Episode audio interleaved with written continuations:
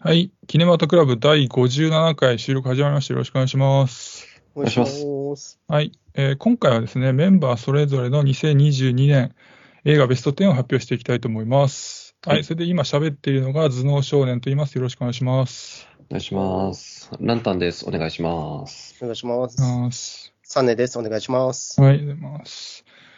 はい。じゃあ、えーまずいただいた、えー2022年映画ベスト10の、えー DM から読ませていただきます。はい。まず、サハルさんからです。えーじゃあ10位からですね。えーキングダム2遥かなる大地。えー原作やアニメを見てませんが、見てなくても面白く感じられたのでいい。えー本作に出演している、えー浜津隆之さんが、えー登場した瞬間に、えー転生したら古代中国に来てた浜津さんに見えて大爆笑。えーそして今年の3人目の最優秀助演大優勝を獲得しました。来年は、えー続編が予定されているので楽しみです。ということで、えー第9位が、えートップガマーベリック。えー今年のアイコン的な作品ですし、トム・クルーズパワーには終始圧倒されましたが、終盤の展開は敵の空軍基地に潜入して、無理やり F14 を盗み出すなら、それはトップガンじゃなくてミッションインポッシブルやんけと突っ込み。というか次はミッションインポッシブルじゃん。トム・クルーズすげえということで。はい。じゃあ、第8位が雨を告げる漂流団地。えー、ネットフリックス最新映画だと今年の1位、えー世間は、えー石田、えー、広安監督もっと評価しろということで。はい、でな第7位がドラゴンボールスーパースーパーヒーロー。えージャンプ黄金期直直撃世代にして、えードラゴンボール Z 直撃世代の自分にとっては、ピッコロ孫悟空という指定コンビを見られただけでも楽類。えー第6位が新ウルトラマン。えーゾフィーの言葉を借りれば、本当にウルトラマンが好きなんだなと、安野と樋口。えーそして今年の2人目の最優秀助演男優賞山本浩二です。で、第5位が、えースパイダーマンノーウェイホーム。えー上半期は、えーこの映画がぶっちぎりで1位。えーランクを下げた要因は、えーノーウェイホーム、あ、これ違うな。えーと終盤にピーターの記憶記憶を消された MJ やネットが、えーピーターと再会した際に涙を流さなかったので、えーやっぱりジョン・ワッツは爪が甘い。えー第4位が体探し。結構穴だらけな脚本で、えけなすところは山ほどあるんですが、終盤は大落類。今年の舐めてた映画が傑作だったわけです。え第3位が派遣アニメ。え見事にぶっ刺さりました。なお、今年複数にいる最優秀上演男優賞の一人は江本佑です。え第2位がゴーストブックお化け図鑑。え山山崎隆監督は本当に映画が好きなんだなと改めて思わされました。時折許しがたい作品もありますが、それでも嫌いになれない。次にやるゴジラは期待していいのやら。そして第1位が、えープレデター・ザ・プレイ、えーディズニープラスに入ってよかった。本作はシリーズベスト、えーコマンチ族の女戦士対プレデターって問答無用であります。めちゃくちゃ可愛くて頑張るワンちゃんがいる映画は傑作、続編をやってくれということでした。はい。えっ、と、僕はこの中だとですね、えードラゴンボール見ました。よかったなと思って。あの、不安だったあのフル CG は滑らかで良くて、で、うん戦闘シーンも迫力があったし、あの、スーパーらしいギャグも面白くて、うんうんあとあの、パンとピッコロの関係が微笑ましくて好きでした。はい。あとね、ゴーストブックお化け図鑑も良かったなと思って、あの、お化けがみんな魅力的で、子供たちとあの先生の掛け合いも面白かったし、えーまあ終盤はいいシーンの連続で、えー鑑賞後かなり良かったです。はい。で、まあジブナイルホーラーって久しく作られてなかったんで、これを契機に定期的に作ってほしいなと思いました。はい。なんでまあこの2作品、あのベストに入れる気持ちはわかります。はい。うんうん二人はなんか、僕はね、この中だと、トップガンと、シン・ウルトラマンと、スパイダーマンと、はいゴーストブックと、プレデター・ザ・プレイは見ましたね。おでそう、トップガンマーベリックね、まあ、面白かったんですよ。あの、はいすげえ、あの、興奮したんだけど、はいなんか、どうしても、こう、まあ、一作目も含めてですけど、うんうん、なんか僕、僕、僕のために作られてないっていう言い方は変な話ですけど、はいはい。うん、じゃないなっていう感じはすごくあって、はい面白かったけど、トップ10には入れなかったですね。はい。で、あと、スパイダーマンのウェイホームね、これもすごく面白かったんですけど、はいはい。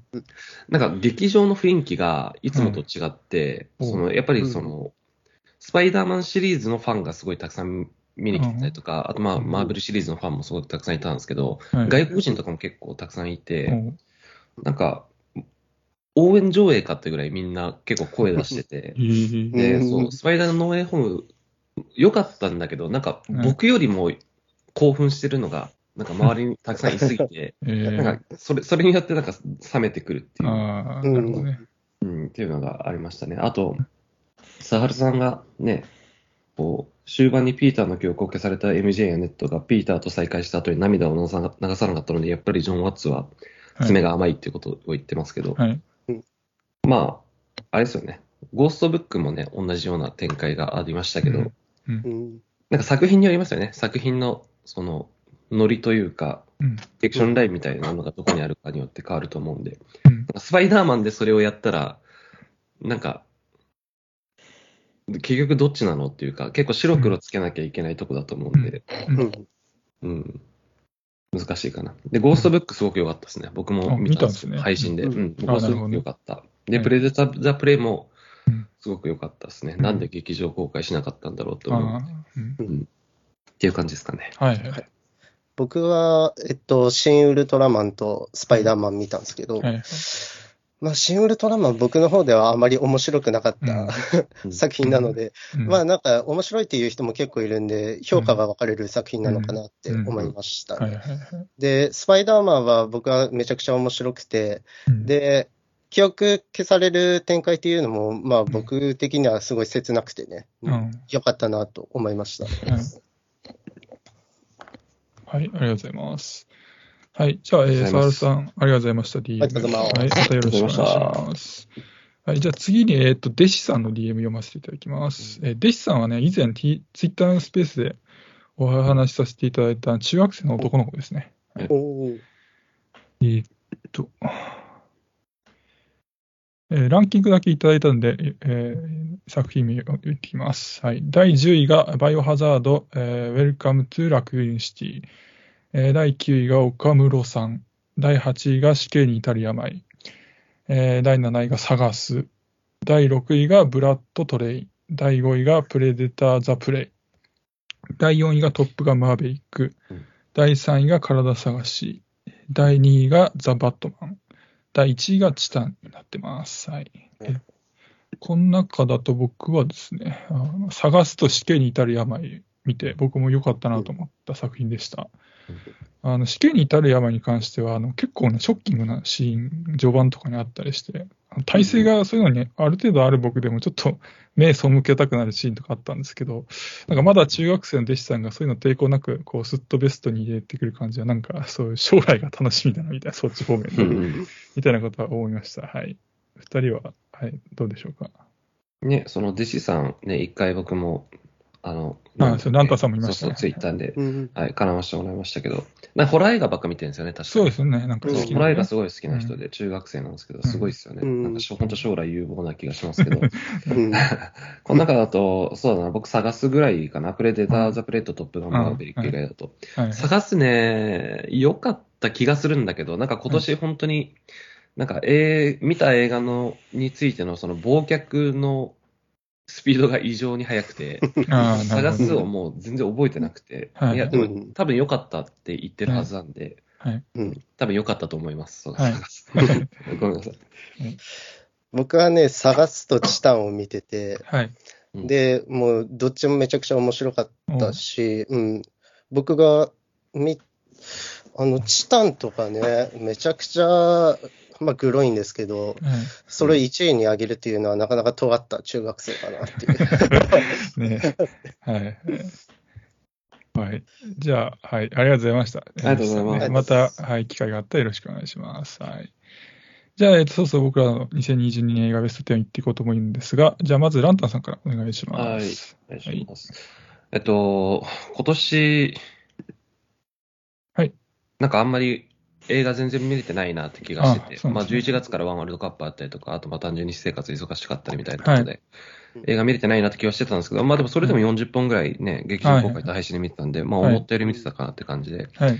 まあその中から10位はい。を選んだんで、まあはい発表します。えーはい10位、はい手です。あ、ごめんなさい。どどうします？こう ?10 位から1位までざっと言っていきます？もうすぐ。ああ、やり、やりやすい形でいいですよ。あ、本当ですか？じゃあ、はいまあとりあえず10位から1位まで発はい表し。ます。はい。うんはい。えー10位、手。9位、タイ手手タイトルが手なんですね。はい。手ですね。あの、あ、はい手手の、体の手ね。ははいい、はい、わかりました。はい。9位、ゴーストブックお化け図鑑。あ、はい、はい。8位、秘密の森のその向こうお。7位、プレデター・ザ・プレイ。6位、13人の命。5位、コーダ愛の歌うん。4位、ギレルモ・デルトロのピノッキオ。おう3位、ブラックフォン。おう2位、リコリス・ビザうん。1位がこちらアミコ。ですえっ、と、じゃあまあ10位からなんですけど、はいえっと10位の手っていう作品は、あの、はいはいロマンポルノナウっていう、おあの、ロマンポルノ50周年記念プロジェクトとして、なんかやってましたね。今年そうそううん3作品ぐらい撮られたんですけど、そのうちの1本で、うん。あの、どういう話かというと、あの、まあ、主人公の沢子っていう、まあ、25歳ぐらいの女がいるんですけど、うん。そいつが、まあ、おじさんのスナップ写真を撮るのが趣味で、はい。でまあ、年上の男性とばっかり付き合ってきたんだけど、まあ、同年代の男とうん。関係を持つようになって、てんてんてんみたいな話で、うん。まあ、結局最後はその、まあ、スナップ写真を撮るのが趣味でっていうところで、うん。その不正、父親のせいですよね。不正を求めていた、うん。その沢子と、まあ、その父親っていう、こううん。父と娘の話になるんですけど、はいはい。あの、なんか話の内容はそんなに別にって感じなんですけど、うん。その、主人公の沢子を演じた、その福永あかりっていう女優をうん。今年見つけて、うん。あの、去年、彼女は一人っていう映画で、うん。あの主演やってた人なんですけど、うん。この女優を今年見つけてすごい好きになって、もう本当にそれ、その福永あかりっていう女優が出てるっていうだけで、うん。あの、見て、あの、うんまあ、ロマンポルノなんで、濡れ場のシーンもたくさんあって、すごく幸せになれたっていうところで、しました。あの、すごく見やすかったですね。うん。あの、うん。まあ、濡れ場のシーン自体は多いんですけど、うん。あのーあれ、上場秀夫とうん。今泉力也のはい。愛なのにってあったじゃないですか。だから、はい。あの、あの愛なのにとそんなになんかこう、うん、じっとりとした感じは変わんないうん。感じがあって、うん、あの、ロマンポルの初心者、まあ僕自身がそうなんですけど、はいにもこう勧められるような作品かなっていう気が。しました。はい。で、9位のゴーストブックお化け図鑑なんですけど、はいはい僕は、まあ山崎隆が好きじゃないっていう話も多分ここでしたことがあるし。まあ過去に見た作品も、まあ、全然好きじゃないっていうか、むしろ嫌いなんですけど、うんでも今作はすごく良かったし、よかったですよね。うん、良かったし、あと続けて、あの、家で見た、その、デスティニー鎌倉物語っていう、あの、坂井さん主演のやつがあるんですけど、あれも結構良くて、うん。あの、今年の、なんだろう、ごめんなさい枠っていう気持ちも込めて、この順位にしましたね。うん。あの、なんだろう、90分くらいに感じるぐらい、うん。なんかテンポがすごく良くて、なんかそこはやっぱりそのショート動画とか、まあうん。10秒スキップみたいなのがね、は当たり前になった、こう、令和時代の子供向け作品としての特色みたいなのが、はい。いい働きをしてたかなっていうふうに思うし、はい。あと、こう、シングルトラマンで、こう、安っぽくちょっと感じた、うん。白組の VFX はい。もうん。本作ではね、すごく良かったと思うし、特にその部屋のギミックうん。も良かったし、まあ、なんか、ゴーストの造形自体はなんかう、ん。あんまピンとこなかったんですけど、でもその動きとかは結構コミカルで良かったし、うんあとそのお化け図鑑に捕獲したゴーストをこう、うん。しっかり活躍させながうらん。っていう、そう、それをやりながらこう2時間によくまとまってて、うん。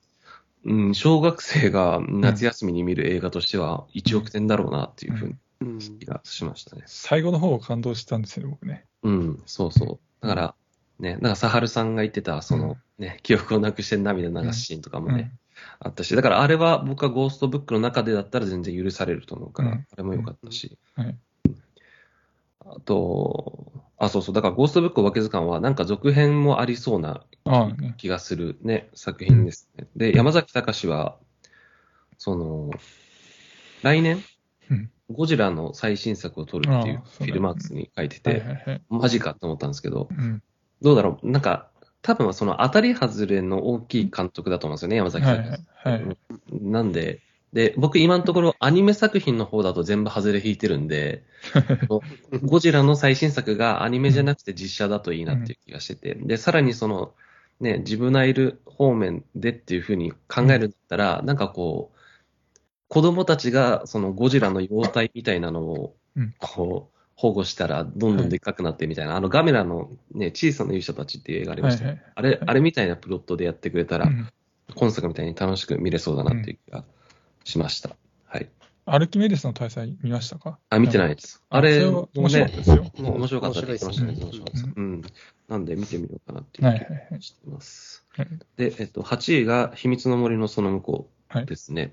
あの、一昨年に、あの、燃える女の肖像で名を挙げたはいセリーヌ・シアマのはい監督作で、73分でめっちゃ短いんですけど、すごく良くって、まあ僕、あの、燃える女の肖像見てないんですけど、うんあの、どういう話かというと、祖母を亡くした8歳の女の子が、うん。その次の日に森の中で、こううん8歳の母親、同い年の母親に会うっていう、うん。まあ、変わったファンタジーなんですけど、うん。その、なんだろうな、母親から、こう、娘には伝えられない悲しみとか、うん。その、8歳ではまだ言語化できない母への思いみたいなものを、うん。うん。こう、同じ8歳同士の母と娘の間の、うん。まあ、友情みたいなものとして捉えることで、うん。こうなんかそれがうまく成立しているというか、うん。伝え合えているみたいなうん。感じで、すごく可愛らしい映画でしたね。で、うん。めちゃくちゃ静かな映画なんで、うんまあ、フランス語ってすごい静かだし、うん。あの、劇中の音楽がほとんどないんで、その、すごい眠気が誘われて、僕1回目見に行った時、途中で寝ちゃって、2回目見に行って、すごいっすね、その2回目行くモチベが。そうそうすげえな。で、作中で唯一かかる音楽があるんですけど、うんこれもすごくいいし、うん。まあ、それと、その時に流れる映像もすごくいいんで、うん。見てほしい。で。あの、作中のセリフで、私がか悲しいのは私のせいっていう、私の悲しみは私のせいだよっていうセリフがあるんですけど、これがすごく印象的で、なんか、幼い頃にね、母親が今で一人で暗い顔してんの見て、めちゃくちゃ、あの、どんよりした気持ちになったのをすごく思い出して。うん、なんか、うん、そんなことを思い出しましたね、はい昔。はい。えー、で、7位が、プレデターザ・プレイですね。はいこれは、まあ、さっきも言いましたけど、今年のうん、なんで劇場公開しなかったんですか？枠ですそういうの結構多いですね、今年ね。うん、今年多い。本当に、もうプレデターザ・プレイはマジで劇場公開してほしかったですね。はい。あの、コマンチ族っていう、なんか、少数部族のうん少女が、まあ、プレデターっていう、こう、圧倒的にうん。文明も戦闘力も違はい。う相手をどう倒すかっていう、はい。なんかもうこの設定だけでめちゃくちゃ熱いし、うん。あとまあなんかこう、その主人公の少女が、まあコマンチ族っていう社会から、はい。こう、なんていうかな、その要請される、その役割みたいなのに、こう、反抗するっていううん。描かれ方は、まあ現代的ではあるんだけど、うん。こうそれが、なんていうか、現代的な配慮とかトレンドっていうだけじゃなくて、ちゃんとこう物語を熱くするうん機能を果たしてるっていうのがすごく偉いと思うし、うん。素晴らしかったですね。で、あと、まあ僕、プレデターに全然思い入れとかないんですけど、ワンは見てないんですか？ワンは見ました。で、ワンと、あとなんだっけな、なんかプレデターズっていう、なんかうん。僕が小学校、中学校ぐらいの時にうん。やってたやつだけ見てるんですけど、ワンと比べてどっちが良かったですか？僕はザ・プレイの方があなるほどですかうん。ねあの、ワンってシュワちゃんのやつですよね。そうです。合ってるよね。うん。はい僕はこっちの方が良かったかな。うんいやいや、やっぱりなんかその、ジャングルでステルス機能を使って戦うプレデターはやっぱかっこいいなって思いましたね。うんプレデターズだと、なんかもっと、まああれもジャングルっちゃジャングルなんだけどう、ん。うん、今回のはすごく良かったなと思ったし、あと、なんかど、どの時代設定でもいけるなっていう気がしましたね。だから、うんいくらでも作りようがあるんだけど、うんうん、今作は本当にそれが成功してたなっていう気がしましたね。はい。で、えー6位が13人の命で、まあ、キネマトクラブで扱ったんで、あの、詳しくはそっち見てもその時1位とか言って言ってましたけど、そうそう結構下がりましたね。そう。ね、うん。ろ今6位なんで、うん。まあ、あれですけどね、今日の順位ですけど、あまあね。こんなこんなもん明日には変わってるんでで、そのほとんどが、まあ事実の羅列、その劇中で描かれるのあそう。ほとんどが事実の羅列だと思うし、そのなんか映像的な新しさみたいなものっていうのは全然ないんだけど、うん。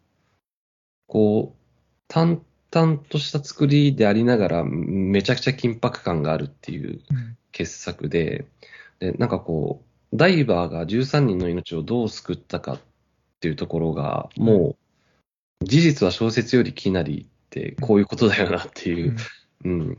アマプラに入ってるんだったら全員見ろっていううんふうに思いますね。うん。はい13人の命すごく良かったです。はい。で、5位が、えー、コーダ愛の歌うん。これ、なんかこう、トップ10に入れるのが、うん。こう、なんならちょっと恥ずかしくなるくらい、こう、誰が見てもいい映画だなああ、となるほどね。万人受けしますよね。そうそうそう。うんリトルダンサーとかシングストリートの系譜にある作品だと思うんですけど、あの、シングストリートで主演を演じてた、あの、俳優の子が、ね、今作も出演してて、なんかそこが、なんというか、まあ、エモいっていう言葉は嫌いなんですけど、いまあ、そんな僕でもエモいと感じるキャスティングだなっていうふうに思いました。でうん、こういう、なんていうか、どん詰まりの田舎から才能のある末っ子みたいなのが旅立つっていう物語には、こう、いい兄貴の存在みたいなもの,、うんものが不可欠だなと思って、うん。本作も、うん、あの兄貴はすごく良かったなっていうふうに思いました。うんであと、こう、作中通して、こう、障害のある人をうん、こう、良き人としては全然描いてなくて、そこがすごく好感の持てる作品だったなっていううん気がしましたね。確かにその辺現代っぽいんですよね。うんうんうん描き方として。そうそうめちゃくちゃ無神経だしね。まあ、それは、その、耳が聞こえないがゆえの無神経さなんですけど、はい。えーで、えーっと、4位がギレルモ・デルトロのピノッキオうんですね。あの、今年あの、ディズニープラスで、あの、ピノッキオの、はいはい。ピノッキオのえ実写映画っていうのが公開されてるんですけど、それとははいはい別の、ああの、ネットフリックスで公開あネット、フリックスの方ね。うん、そうそう、された方の、えーピノッキオですね。あの、まあ、ストップモーションアニメなんですけど、ストップモーションを疑うくらい滑らかな映像で、うん。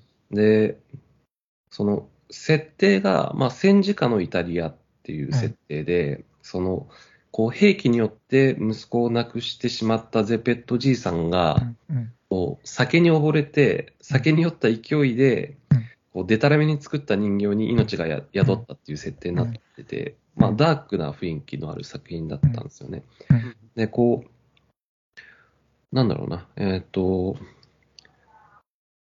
ディズニーの方のピノッキオで、はい。あの、好きなだけ悪さができる街で好き放題やってた子供たちがロバに変わっちゃうっていうシーンがあるじゃないですか。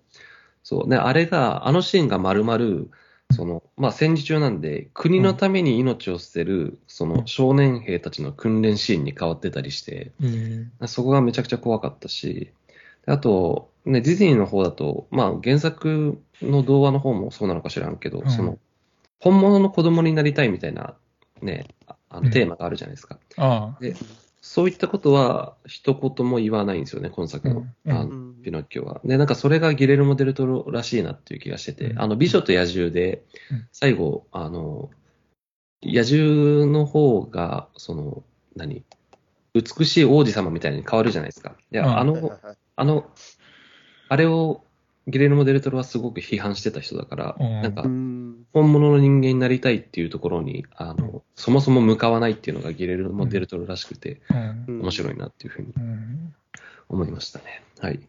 で、えっと、3位がブラックフォンですね。はい。あのーあれだな、あの、イーサン・ホークか。イーサン・ホーク演じる殺人鬼に、まあ主人、主人公が脅かされるみたいな、正統派ホラースリラーかと思いきや、その、主人公が監禁されてから、こう脱出者に、こう、ジャンルがシフトするみたいなうん。作りで。うん、で、かつ、その、ブラックフォンの原作がスティーブン・キングの息子なんですけど、まあ、スティーブン・キングの息子っていうだけあって、ちゃんとこう、ジュブナイルものをやってるのがうん、すごく良かったんですよね。で、こうブラックフォンという題名にある通り、その黒電話を介して、こう、死んだ子たちが少しずつヒントを出していって、こう、それが重なって重なって最後に、こう、結実、結実するっていう展開は、うん。まあ、胸が熱いし、今年のホラーの中では、今年結構ホラー公開されてて、ね。いくつか見たんですけど、うん。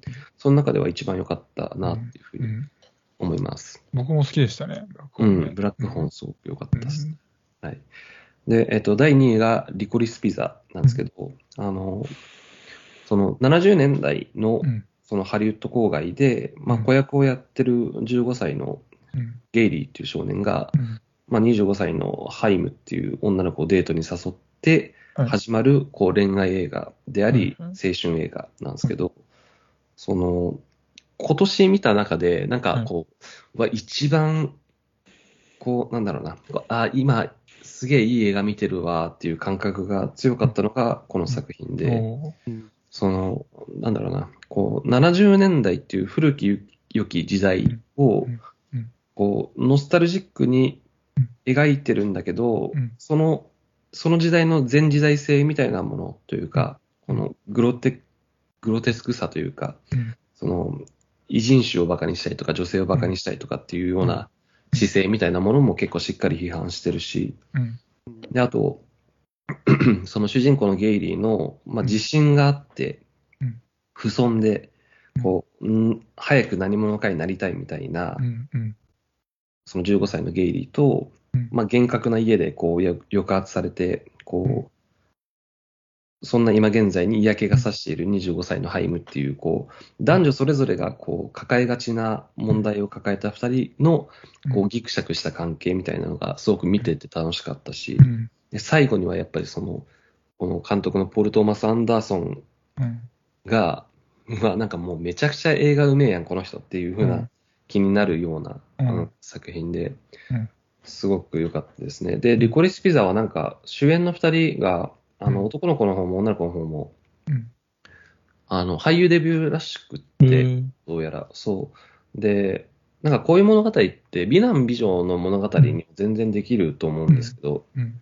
二人とも別に美男美女じゃないし、なんならその男の子の方うん。で、例えば、どうだろう、今だったらティモシー・シャラメにやらせますとかっていうふうにうん。全然できたと思うんだけど、うん。そういうこともなくて、うん、なんかそれがすごく良かったですね、リコリス・ピザは。あの、主人公の男の子の方は、なんだっけ、最近亡くなったなんとかホフマンって子うん、そうそう、なんか、息子でしょ？息子だったか、息子甥い？っかな？甥いかうん息子かちょっとわからんけど、そうそうそう。なんか、あの、トーマス、ポール・トーマス・アンダーソンと、まあ、かねてから親交があったみたいな感じらしいですね。うん。はい。で、えーっと、1位が、はい。こちらアミコですね。はい。で、まあ、こちらアミコのあらすじを読み上げるとすごく面白くて、うんあの、令和初の芥川賞作家、今村夏子が、太宰治賞と三島由紀夫賞をダブル受賞したデビュー作を実写映画化、広島を舞台に少々風変わりな小学生、小学5年生、アミコは、うん優しい父、書道教室を営み妊娠中の母、共に登下校してくれる兄、憧れの同級生、のりくんに囲まれ生きている。うんやがて、アミコの純粋な行動が周囲の人々を変えていくっていう、あの、このそ、この、このあらすじだけ聞くと、なんかすごく温かな物語を想像すると思うんですけど、まあこれが本当に全然違って、あうん。めちゃくちゃしんどいし、めちゃくちゃ辛いんですけあど、うん。そう、ゆえに傑作っていう、あその、森祐介監督っていうこの監督の、これがデビュー作っていうんで、うんまあ、すげえなっていうふうに思うんですけど、うんその、なんだろう、アミ子役を演じたのが、そのオーディションで選ばれた大沢かなっていう子役なんですけど、はい。これが、その、なんだろう、アミ子を演じてるとは思えないほどの開演ぶりで、うん。この大沢かなっていう子役の存在なくして、こちらアミ子は成立したのかとさえ思うほど、ううんん素晴らしい演技でしたね。うん。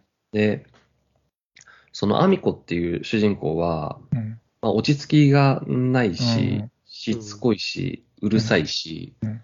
まあ、明言こそされてないんですけど、作中で。はまあ、おそらくはその発達障害があーまあね。て、そう、周りの人の支援が必要な子供うん。なんですよね。で、まあ、ある意味ではこう空気が読めない。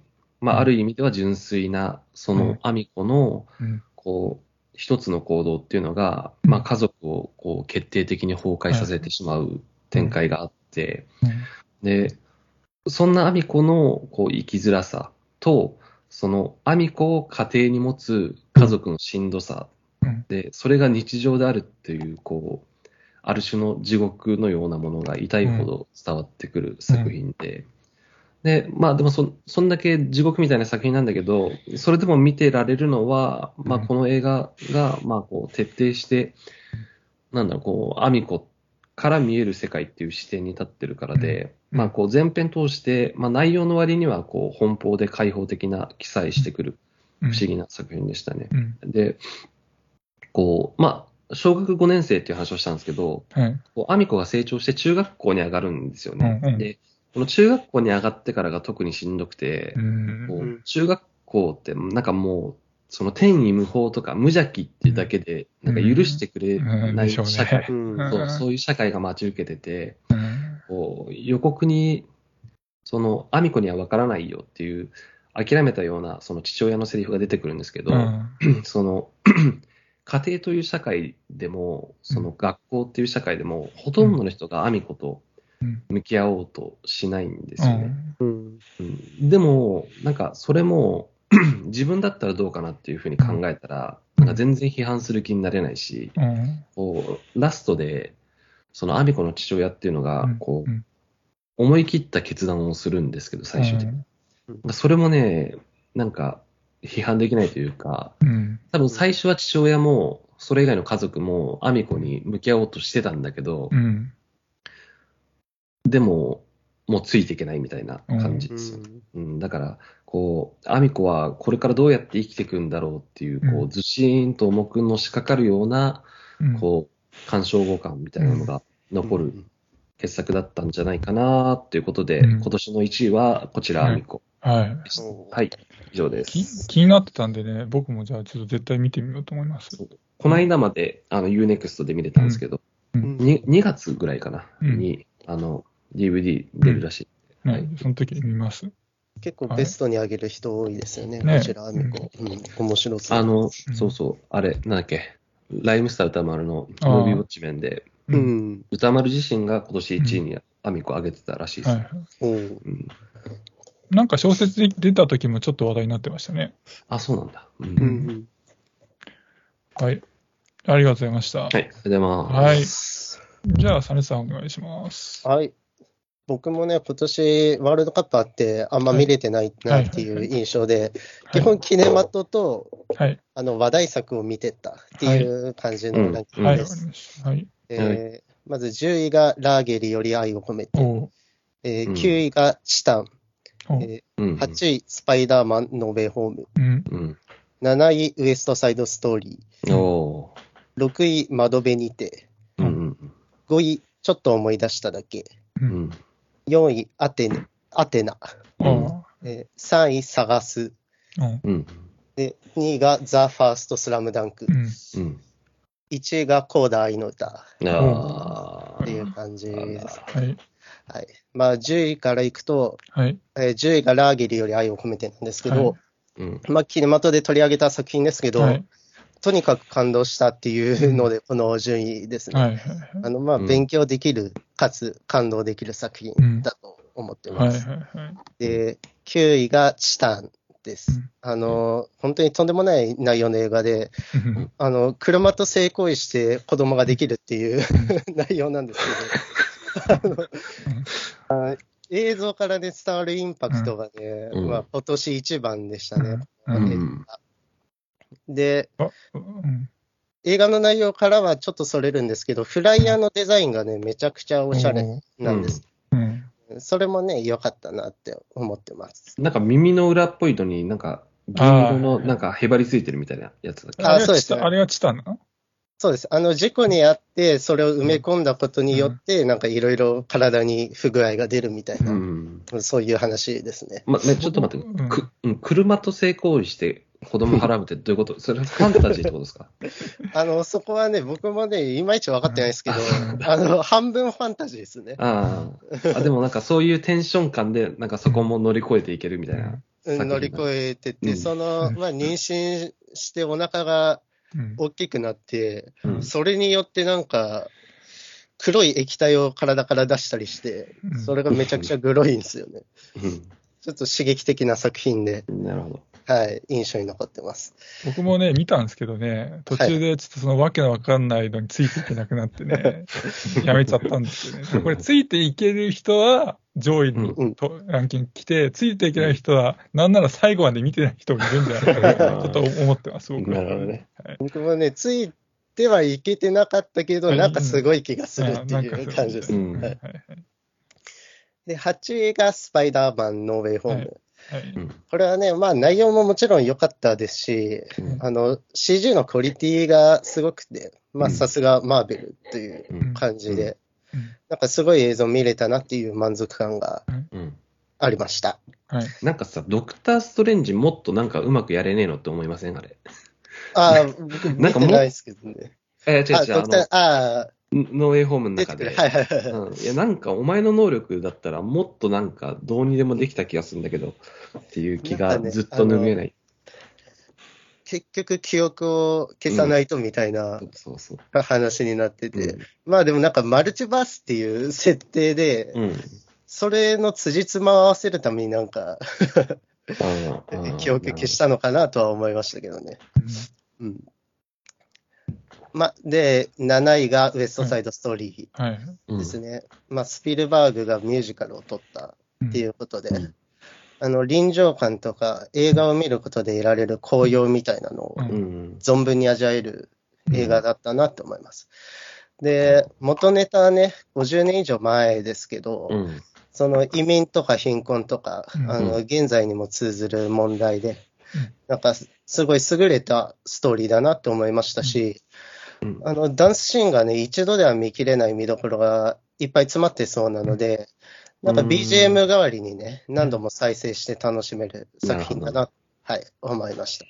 結構そのミ,、はい。ミュージカル色の強いミュージカル映画だったと思うんですけど、その辺はサメさんは別に抵抗はないんですか、そういうミュージカル色の強さに、強強い。僕、ミュージカル割と好きな方なんでけるんですね。はいうん、あの全然いけましたね。僕はあの、きょ一昨年言うと、チクチク分ぐらいのあのミュージカル感はいけたんですけど、あーはいはいはいうんウエストサイドストーリーを途中まで見て、ちょっとミュージカル色強すぎて、ちょっと挫折しちゃったんですけどね。はいこれはあー8割ミュージカルみたいな感じです。ああ、なんかストーリーいきなりぶっちぎってミュージカル始まっちゃうみたいな、そういう感じなのかうん基本的に、うん、歌でストーリーを伝えるな。ああ、なるほど、ね。タイプの、ううんん映画ですね。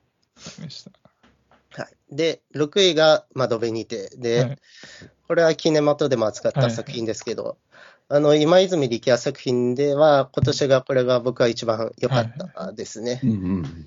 やっぱりあの今泉力也の日常の一場面を切り取るのがうまくて、うんこの作品だと、主人公が嘘をつかずに物事を伝える人だったので、それがなんか僕的にはすごい良かったです。うんうん。はい。で、5位がちょっと思い出しただけ。はい。うん。で、この作品もね、窓辺にてと一緒で、その日常の一場面を切り抜いただけの作品なんですけど、はい。うん。なんか映像ってもともと何か過去のものを撮って残して振り返るっていうので、その映画のあり方と作品のテーマが噛み合ってるところが、なんか気持ちよかったんですよね。うん。うん。なんかね、ふとした場面で、まあ、例えば舞台を見に行ったら、うん昔誰々と見に行ったなとか、はいちょっと思い出すだけのことっていっぱいあるよねってふと思ったり、うんうん。語ることは特にないんだけど、うんふと思い出しちゃう映画の一つうんうんにうん。な。りました。今年ベスト10にね。そう、うん、そういろんそうね。な人のベスト入ってますよね。うんうん。はい。なんかね、本当に語ることないんですよ。あの、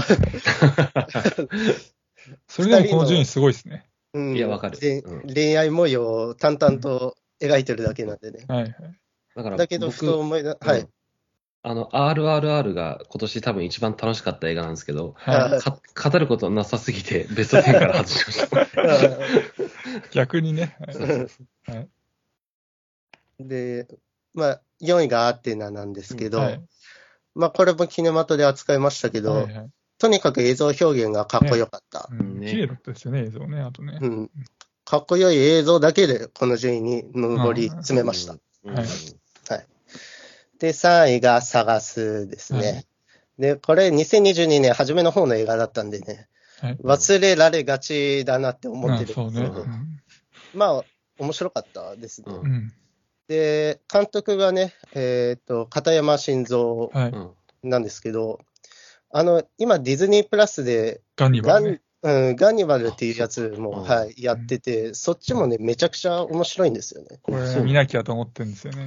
あめちゃくちゃ面白いです。うん契約するか。またね、ちょっとね、全部配信されたら1ヶ月だけ入ってみようと思ってるんですけどね。うんうんあのね、契約してみる価値あるうん、なありますね、多分ね。うん思ってます。うんなんでね、こういうちょっと刺激的な作品を作るなら、うん今、片山晋三が日本一じゃないかなって、ね。うんうん、思ってますね。はい。はい。で、2位がザ・ファースト・スラムダンク。はい。うん、僕はね、スラムダンク一周読んだぐらいのね、うんにわかなんですけど、はいはい。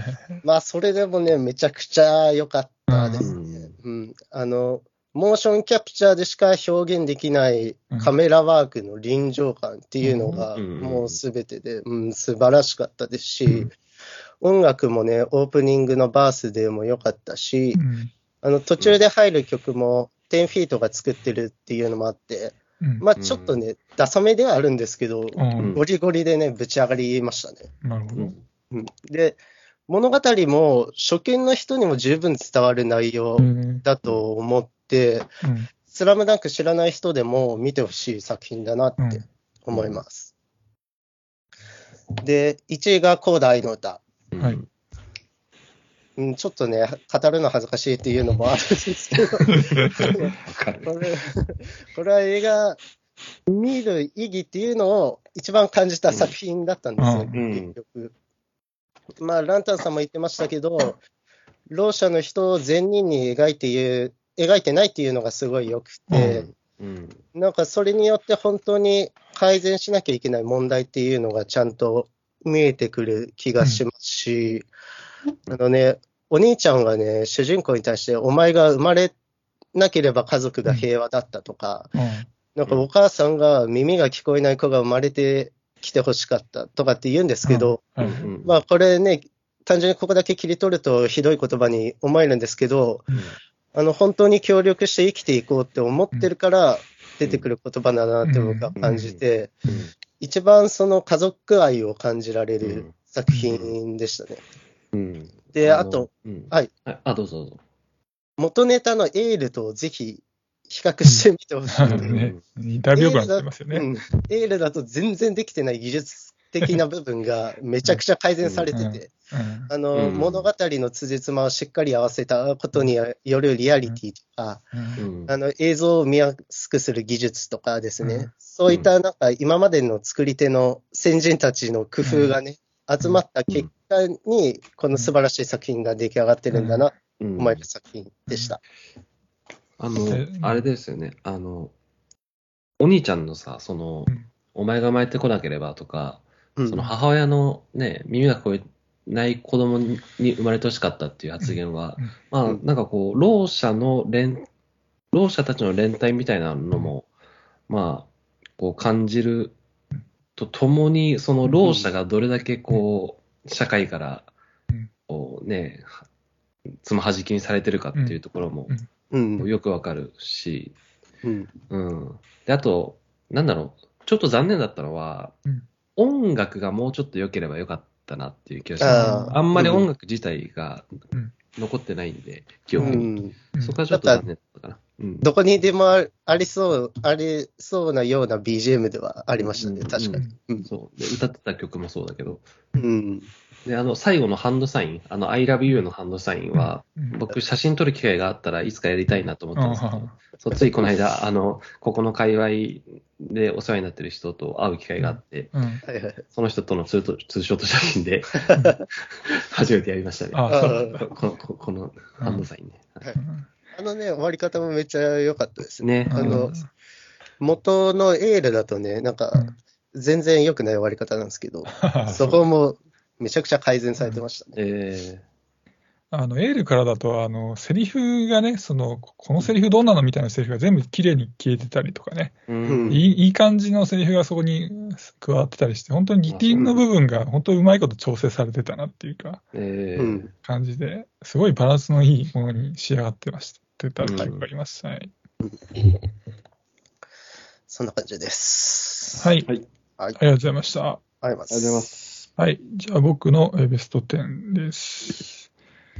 えーっと、じゃあ第10位が、えーまずで第10位が辻浦連邦です。はい。うん。で、第9位がブラックフォンです。うん。はい。で、第8位がバーバリアンです。うん。で、第7位がナイトハウスです。はい。うん。で、第6位が私のヨーヨーです。はい。で、第5位がサガスです。はいうん。で、第4位がラーゲリより愛を込めて。おー、竹。で、第3位がサバカンです。うん。で、第2位が猫は逃げたです。うん。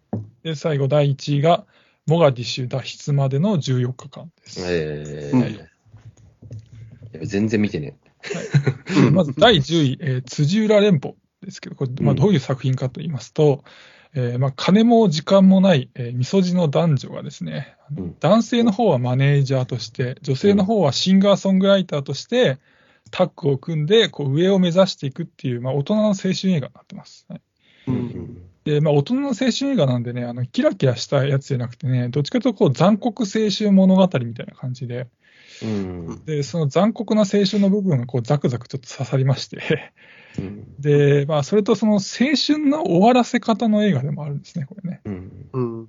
で、まあ、昔、この僕もバンドやってたんでね、なんかその刺さるポイントが結構多くて、うん。こう、なんか一度でもね、まあ、作り手側に立ったことがある人には特になんかお勧めしたい作品で、うん。うん。で、ちなみにこう楽曲も良くて、この映画のタイトルのこのつ辻浦連邦は、その主人公が作曲した曲のタイトルになってます。はい。うん。うん。はい。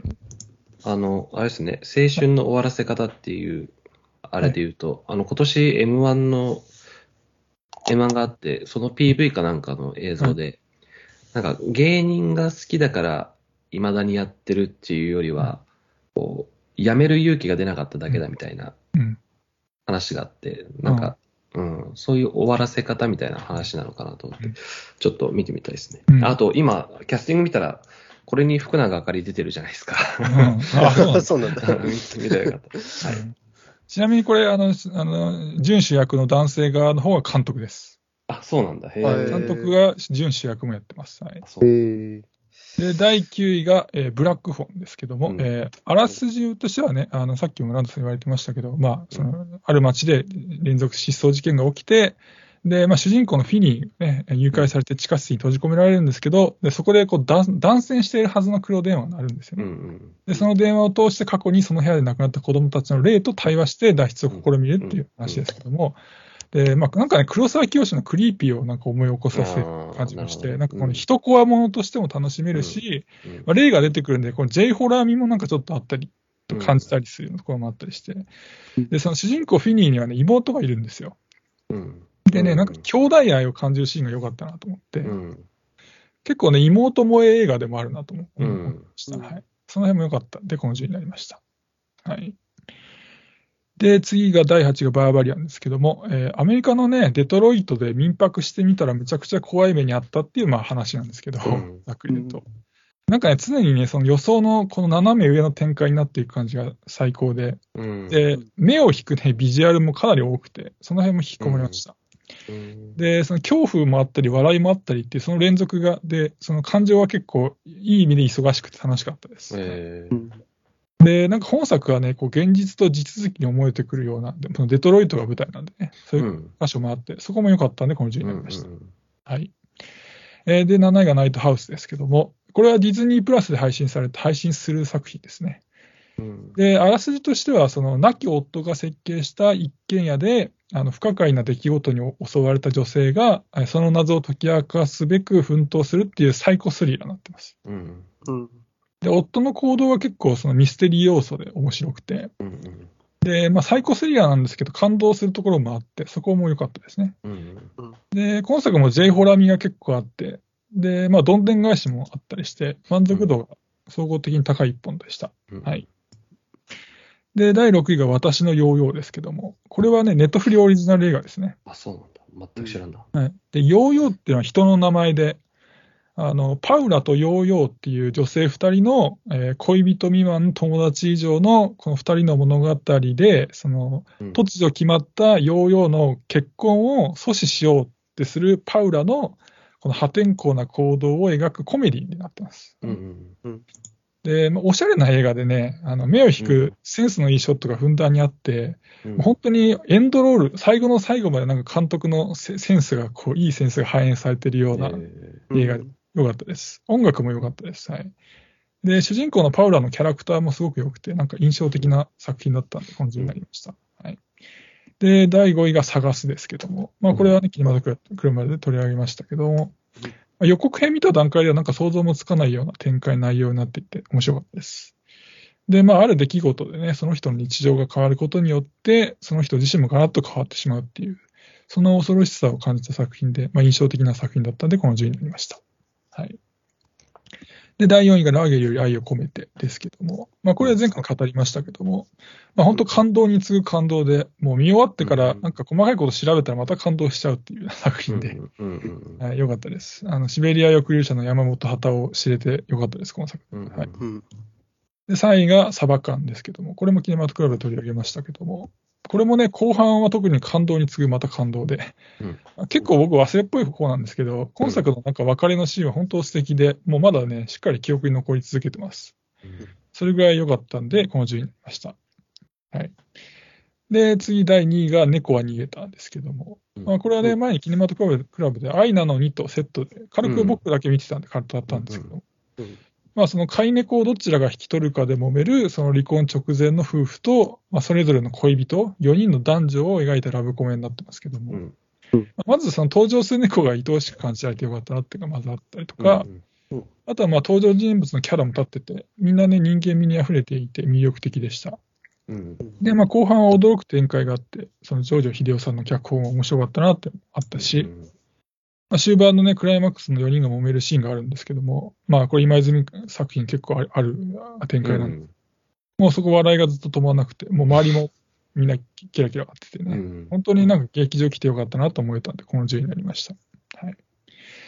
で、最後、第1位がモガディシ脱出までの14日間ですけども、えーこれはえー1990年に実際にあったあのソマリアの内戦に巻き込まれた韓国と北朝鮮の大使館員たちによる、えー脱出劇を映画化して、はで、まあ話題になってたな。うん。あ結構話題になってましたね。うん。でまあ、難しいなんか背景説明みたいなのは本当最低限で、うん。なんか僕が期待してたその緊迫感あるシーンがずっと続く感じでうん。面白かったです。はい、うん。で、内戦の様子っていうのは迫力があってですね、そこ引き込まれたんですけど、まあ、特にね、少年兵っていうのが出てくるんですね。その。うん。え本当にソマリアがその食べ物とかないんだけど、やたら銃あるみたいな状態になっちゃって、うんだからもう本当にちっちゃい子供まで銃ぶっ放すみたいな状況になっちゃってて、そこがすごい怖いんですよね。で、もう経営の中のね、その両国の人たちが協力して、こう、戦友になっていくっていう展開が、やっぱ感動的で胸熱でしたね。で、終盤はあの、マッドマックスの展開っていうかね、その、お追いかけられる逃げみたいな感じるほ。ど。うん。これがね、すごい迫力で、どう撮ってんだろうみたいな感じな、最高で1位になりました。はい。まあ、そんな感じで、まあ、えーまあ、個人的に邦画が豊作だったなってのがあって、うんうんまあ、去年に引き続き今泉幸也作品楽しかったし、うんはいはいはい。で、まあ、ヒューマンドラマから歴史ものとか、人コアものまで、もう幅広いジャンルで邦画面白かったなっていう印象でした。うん。で、あとホラーがね、面白い作品が去年多かったなっていうのがあって、うん。で、なんか特にディズニープラスで配信された作品に面白い作品が多かった気がしました。うんうん。であと、韓国映画はなんか本数的には今年はあんまあ去年多くなかったんですけども、あのうん面白いなと思ったので、でもそのモガディッシュのようにね、なんかもう圧倒されるような作品に出会えたんで、それも良かったかなとうん思いました。うん。あと残念だったのは、ちょっとネットフリオリジナル映画で、両作あんまり、えー、一昨年とかその前ぐらい比べると見つけられなかったかな。確かにな。うん、そうですね。なんかアテナぐらいですだとか。うん。そう、ううんん。いや、アテナアテナが良かったんですけどね。うんまあ、例年だとね、ちょっといろいろ自分のランキング見てみたらもっと入ってたんでね。はいはいはい。まあ、そのコロナ禍だ、コロナがね、もっとひどかったから、ネットフリをよく見てたっていうのもあるかもしれないけど、結構ね、ちょっとね、いろいろ見たりはしてたんですけど、こと去年もね。でも、うん、あんまりいいのは見つからなかったんで、まあ、来年、あ、来年、今年か、今年はね、いいのがなんか見つかればいいなって思いました。うんはい、うんそんな感じですね。ありがとうございます。はいありがとうござい。ます。あとは、どうでしょうか？なんか次点とか見ます？か。次点は多分結構あって、まあ、例えばノープとかああ、ノープね。楽しかったし、うんあとなんだろう。ん、あれか、窓辺にてか、窓辺にてもよかったし、うん。あとマイブロークンマリコが入りそうだなと思ったんですけど、うん。なんか結構忘れちゃってたんで、うん 入れなかったのとう、んあと、ラブライフっていう深田浩二の作品が、すごく、すごく良かったんですけど、うん。その、人間の嫌さみたいな、人、うんそれぞれのなんかこう、うん。自分勝手さみたいなものがきつすぎて、うん。ちょっとすごくいい作品だったんですけど、うん。入れたくなくなっちゃって、うん。であと、まあ多分深田浩二はめちゃくちゃこの人多分頭いいんだろうなっていう。こういう人間だったらこういうふうに行動するよねとか、こういうふうに考えてるからここはこうなるよねっていうことをすごはくよく考えてるなっていうふうにはい。思って、まあだからこそ見てて疲れて、うん。で、その、その日、そのラブライフを見た後に、あとすぐに、あの秘密の森のその向こうを見て爆睡しちゃったっていう 経緯があるんですけど、うん。そうそう。ぐらいですかね。ああ、うんあとその、神は見返りを求めるうんが結構残念だったあっていう気があ、そう。しました。うん、吉田圭介作品ちょっとね、好きなんで期待してたんですけど、はいはい。あ。うんちょっと微妙だったかなっていう気がしましたね。はい、そのところです。僕はなんか1位のうん。コーダとスラムダンクうん。とその他みたいな感じな、あ、それは抜けてるんですね。うん、うん。なんかコーダがし最初の方にあったじゃないですか。はい。うんあれをずっとどの映画も越せずに1年過ぎたなっていううん感じだったかな。うんあと、あの、トップガンを誰も入れてないっていうのがすごいキネマトらしいなって思いました。誰も入れてねえわ。そう。なんかトップガンで思ったことがあったんだよな、一個。うんあの、なんだっけ。あ、そうそうそうそう、トム・クルーズが、その、あれなんだ、ミッション・インポッシブルとかでも結構その体当たりな演技、体当たり演技というか、その命綱なしみたいなこととかやったりしてるじゃないですか。実際にやってますみたいな。なんか、トップガンマーベリックが公開される前に、その、トム・クルーズが戦闘機乗ってますって言っていうふうに、あの、宣伝されてたと思うんですけど、はい。なんか、まあ、当たり前ですけど、別にトム・クルーズが運転してるわけじゃねえんだよな、これって、見見ながら考えてて、そうそう考えたらなんか、あんまりすごくないんじゃないかって気がして。あれはむしろ、むしろビルをなんかガーッと上がる方がすごいみたそいうな。そうそうそう、古代広告だなって気がして、ちょっと、うん、残念に思いました。僕は時点としてはですね、まあ、窓辺にてとか、僕はあと神谷見返りを求める結構良かったなってあ思ったし、本当ですか？うん。あと、ルロの月とかね、えーは、まあ、ラントンさんが言ってた13人の命も良かったし、うんゴーストブックお化け塚も良かった。うんあとは、見てる人いないかもしれないけど、ラストサマーウォーズとかね。あのー乃木あ。元乃木坂の、えー誰だっけ、あの、えーあの、すなんだっけ、あの人ね、あの子ね。もう名前、井上さゆりだ。そうそうそう。あはいはい。彼女が出て主主演、主演ではないか。まあ、主演に近い準主役みたいに出てる感じね、あの子供たちの映画、子供たちが映画作るぞっていうね、うん。映画ですけど。あと、国費とかね、ゾンビ映画ですけど、ゾンビじゃないかね。なんかね、あのウイルスで理性を失っちゃうっていう意味だね。うん。うんなんか、韓国映画ね。うん怖いですね。よ、欲、欲、なんだっけ、欲、衝衝動というか欲望に駆られて、その通りのことしたみたいな。そうそうそう。結構グロかったな。さえーサメさんとかはだから好きなのかもしれない。エログロだから。うんちょっとね、気になりますね。今調べましたけど。そんな感じでしたかね。あうんあと、マットゴット良かったっすね。ああ、見たんだ。あ見たんですけど、気になあってる。あれをね、多分サネさん好きだと思うんあれもね、好きそうだなと思ってサネさん好きな入れてないなう。うんあの、特に内容があるわけじゃないんだけど、まあ、なんというか、地獄表現が素晴らしい。はいはいはい。うんなんか日本人が好きそうじゃないですか、あの映画。ああ、かもしれないですね。うんうん。だから、ナイトメアビフォークリスマスが好きなサネさんは絶対好きだろうなと思ってます絶対好き好きだな、それは。はい。じゃあ、いいですかね。そうです。あ、来年期待してる映画とかなんかあります？ああ、来年？今年。か。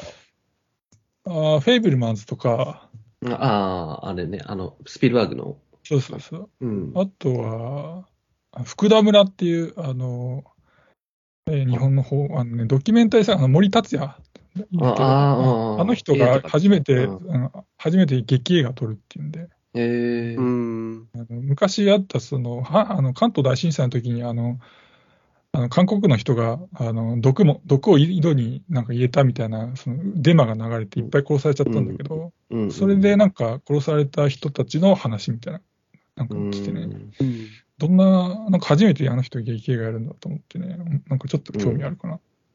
うんなるほど。来年、新仮面、うんあ、今年か、あ新仮面ライダーありますよね。いや、もういいよ。ね、新ウルトラマンがあまりのものだったんでね、怖いんですよねよね。僕はね、浜辺美波が好きだからね、ああ、そうかそうか。成功を祈ってますけどね。あと、君たちはどう生きるかやりますね、夏に。ああ、ジブリね。そう。と、あと、まあ、僕は何と言っても千尋さんに期待してます。ああ、千尋さん忘れてたわ。ネットフリックスね。うんもう来月ですもんね、だってね。そうそう、2月23。これはもう候補に入れましょうね。はい、そうですね。鑑賞作品候補ね。はいそんなとこです。はい。はいじじゃあ、ありがとうございました。ありがとうございました。ありがとうございました。はえー今年もキネマトクラブよろしくお願いします。ということで。お願いしますお願いします。はい。はい、じゃあ失礼します。